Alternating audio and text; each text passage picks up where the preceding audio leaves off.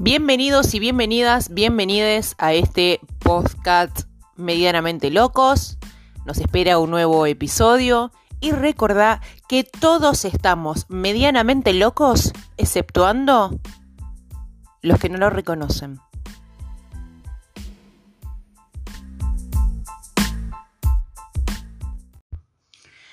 Decir la verdad, el troll y la producción de lo público por Esteban Di Paola, doctora en Ciencias Sociales en la Universidad de Buenos Aires, se desempeña como profesor de epistemología en la carrera de Sociología de dicha facultad y es investigador de CONICET.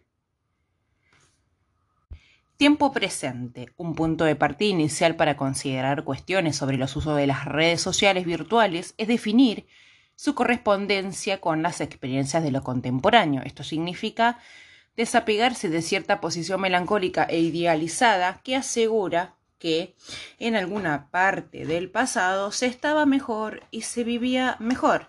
Las formas sobre las que los individuos trazan sus lazos responden a una historia, a una herencia, pero también a las condiciones que organizan el presente. Nuestro tiempo presente está afirmado, es decir, se dice a sí mismo mediante el lenguaje de las visualidades de lo visible, de las formas de mostrarse. Somos partícipes activos de la experiencia de las imágenes y estéticas de la vida.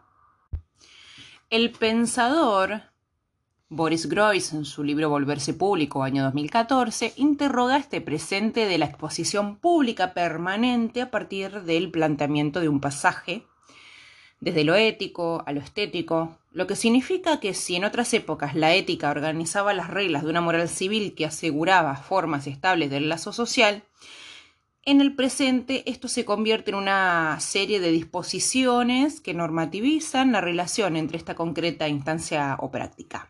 Ya no se actúa de la misma manera según reglas institucionales determinadas que posibilitaron alguna vez la cohesión social, sino que instancias mínimas de cohesión se alcanzan por motivos estéticos que diseñan nuestra vida pública.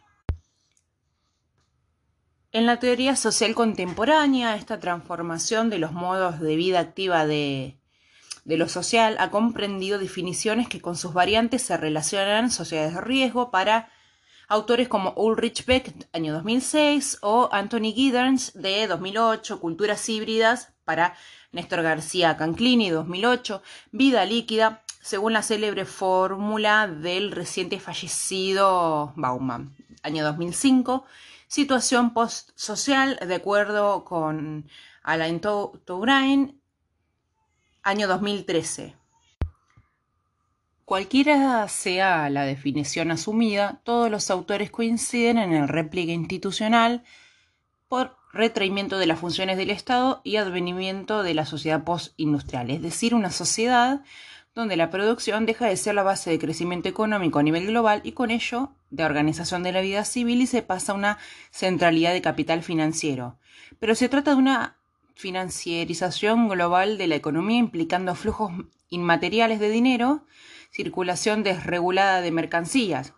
Esta desregulación de circuitos económicos mundiales atenta contra las premisas de sus digamos, que sustentaban los estados-nación, pero también, y esto es lo que nos interesa, incluye, digamos, induce, mejor dicho, otras formas de inscripción de la vida pública.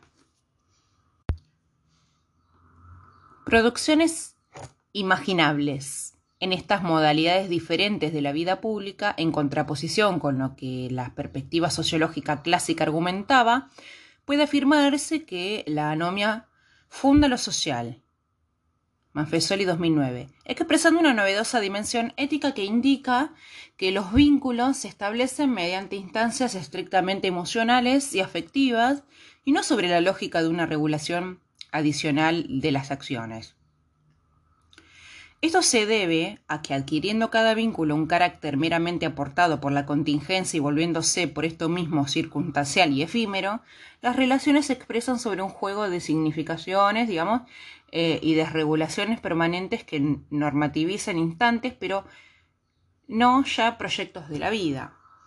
Es lo que defino en mis investigaciones como sociedades imaginables, de acuerdo con, con el principio de las producciones imaginables de lo social. Esto es, en las sociedades del tiempo presente los vínculos se adecuan entre sí a partir de la corriente de imágenes que estetizan la vida de la manera, digamos, de, que las modas, los consumos, el ocio, el entretenimiento y los gustos se organizan con diseños de sí que devienen en lo público.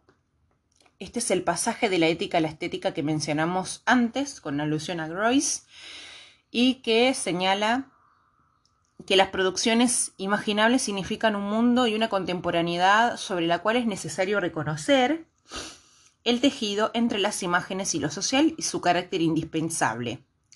La característica de lo contemporáneo es que las imágenes y lo social se expresan sobre sí, haciendo coalescentes e, e indiscernibles uno del otro. Lo que definimos como sociedad es un conjunto de expresiones de imágenes que atribuyen series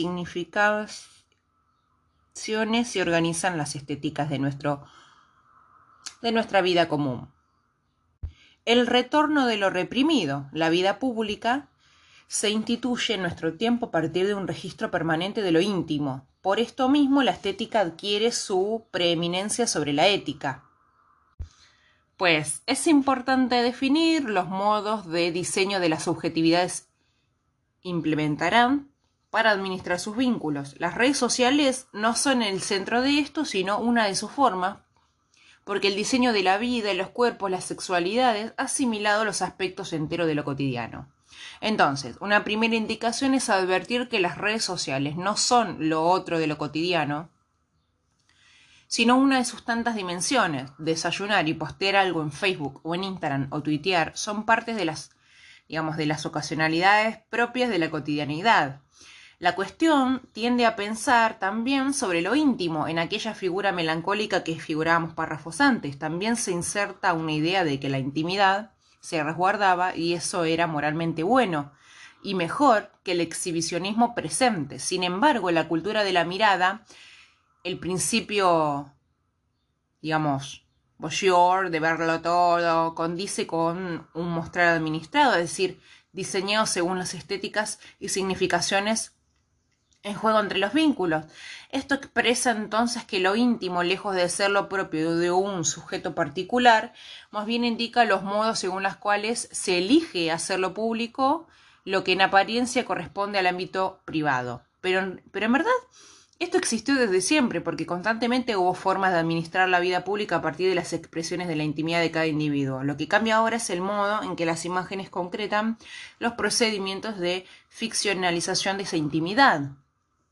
Las redes sociales son el dispositivo más visible de ficcionalización de la vida y tal vez más útil, pero los modos de inscripción de estas ficciones están en todas partes. Entonces, lo que retorna con lo reprimido es una vida pública que ahora puede estar en cualquier parte y diseminarse indefinidamente. El secreto nunca existió, sin embargo, en otros tiempos contenía maneras de ser racionalizado y domesticado, es decir, ser mantenido en el ámbito doméstico. En el presente, el secreto es la forma de la vida pública que todos permanentemente hablamos.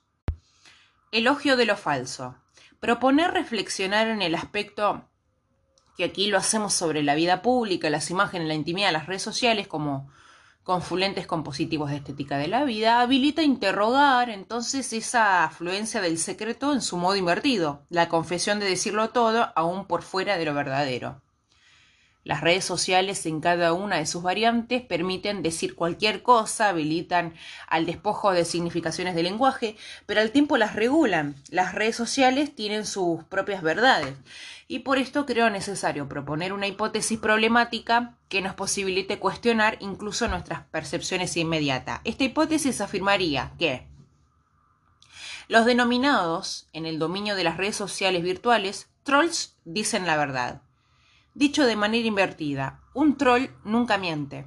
Se puede fundamentar el argumento en el paso previo cuando admitimos que las redes sociales abren el campo de significaciones habilitando decir cualquier cosa, puesto que en este ejercicio se revela la destitución misma de lo verdadero. A su vez, si no existen convenciones acerca de lo verdadero en cualquier relación social, esa misma relación se encontraría con dificultades de conciliarse.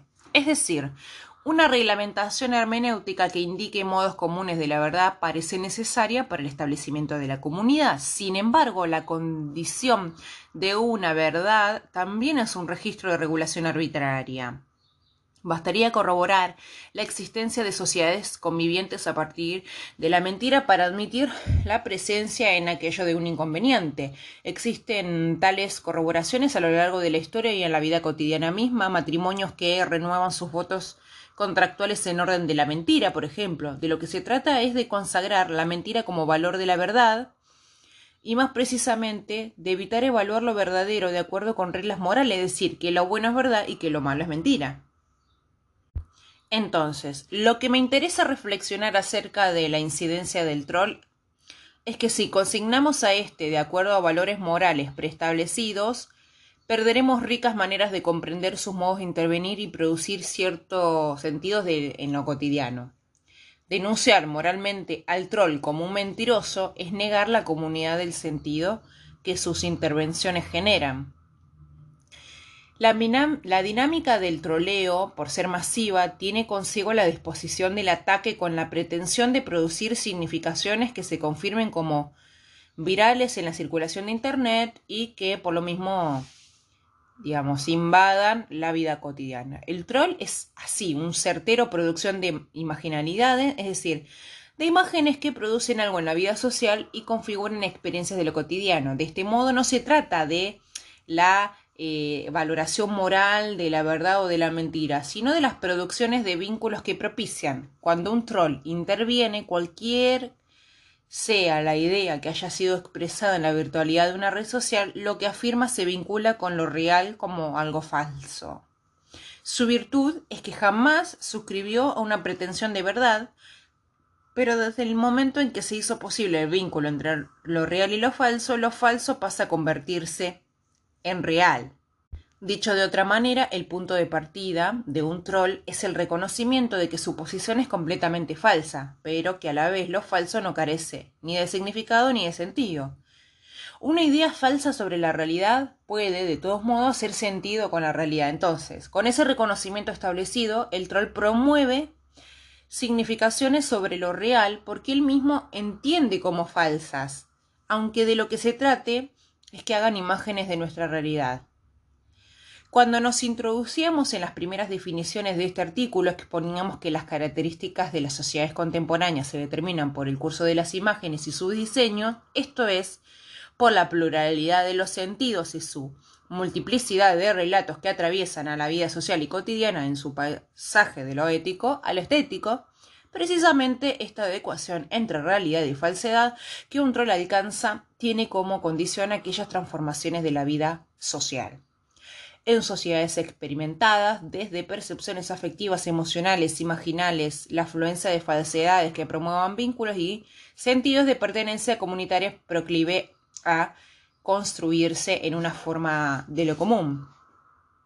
En estos aspectos, los trolls son productores y reguladores activos de la vida cotidiana porque proponen maneras de entender las cosas de la vida, al intervenir sobre los circuitos cotidianos de información, redefinir composiciones de esta información y estrategias de comprensión de las mismas, afectan nuestros recursos de interpretación. Por eso un troll no propone que lo suyo es más verdadero que alguna otra información o imagen de lo cotidiano sino que su propósito es ligar lo falso con lo real y con eso proponer la participación interpretativa de una comunidad sobre una realidad falsa, que sabemos, esto desde hace tiempo, no por ello es verdadera.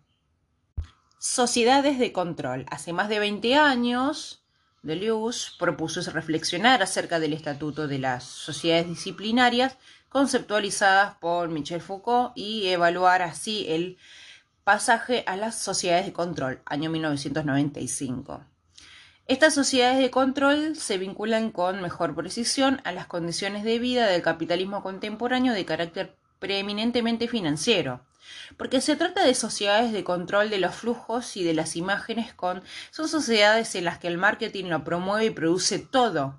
En las sociedades de control no se adquiere algo por necesidad, sino por regulación del goce, los deseos y los placeres. La característica esencial es que el control es a corto plazo y de carácter rotativo, porque el marketing requiere su readecuación permanente. En esta, digamos, estas sociedades de control se vislumbró Deleuze, re, revelan el repliegue el pliegue entre lo real y lo falso, y con ello es posible argumentar que ese pliegue culmina efectivamente en las modalidades de intervención de los trolls para redefinir las interpretaciones de ficciones comunes. Una verdadera provisoria de reflexionar acerca de este punto es con una noción de sociedades de control, porque en esa modalidad de intersección de lo falso con lo real, las posiciones trolls controlean los sentidos de lo que debatimos y exponemos públicamente. Permanentemente se disponen estrategias de comprensión y diseño sobre la realidad cotidiana y política en torno a los troleos masivos, pero las posiciones políticas, en contrario, se preocupan por la desmentida, efectuando así una intervención plausible a la actitud troll, porque admite entonces lo falso de lo real. Un modo de intervenir ante el control debe ser considerar otro eh, reparto de los sentidos que se permita desatar el nudo de lo falso y lo real. Y esto significa componer estrategias de interpretación de lo cotidiano que nos prescindan de sus afirmaciones estéticas y ficcionales, pero que al tiempo contribuyan a desplegar otras narrativas de las experiencias comunes de la sociedad. Las sociedades de control, en este aspecto, son promotoras y productoras de las imágenes de nuestras realidades cotidianas y consignan a lo falso como una forma de lo verdadero. El troll entonces es un dispositivo, una lógica de marketing, aquello que te dice siempre la verdad, porque la única verdad es la realidad cuyos sentidos somos capaces de producir.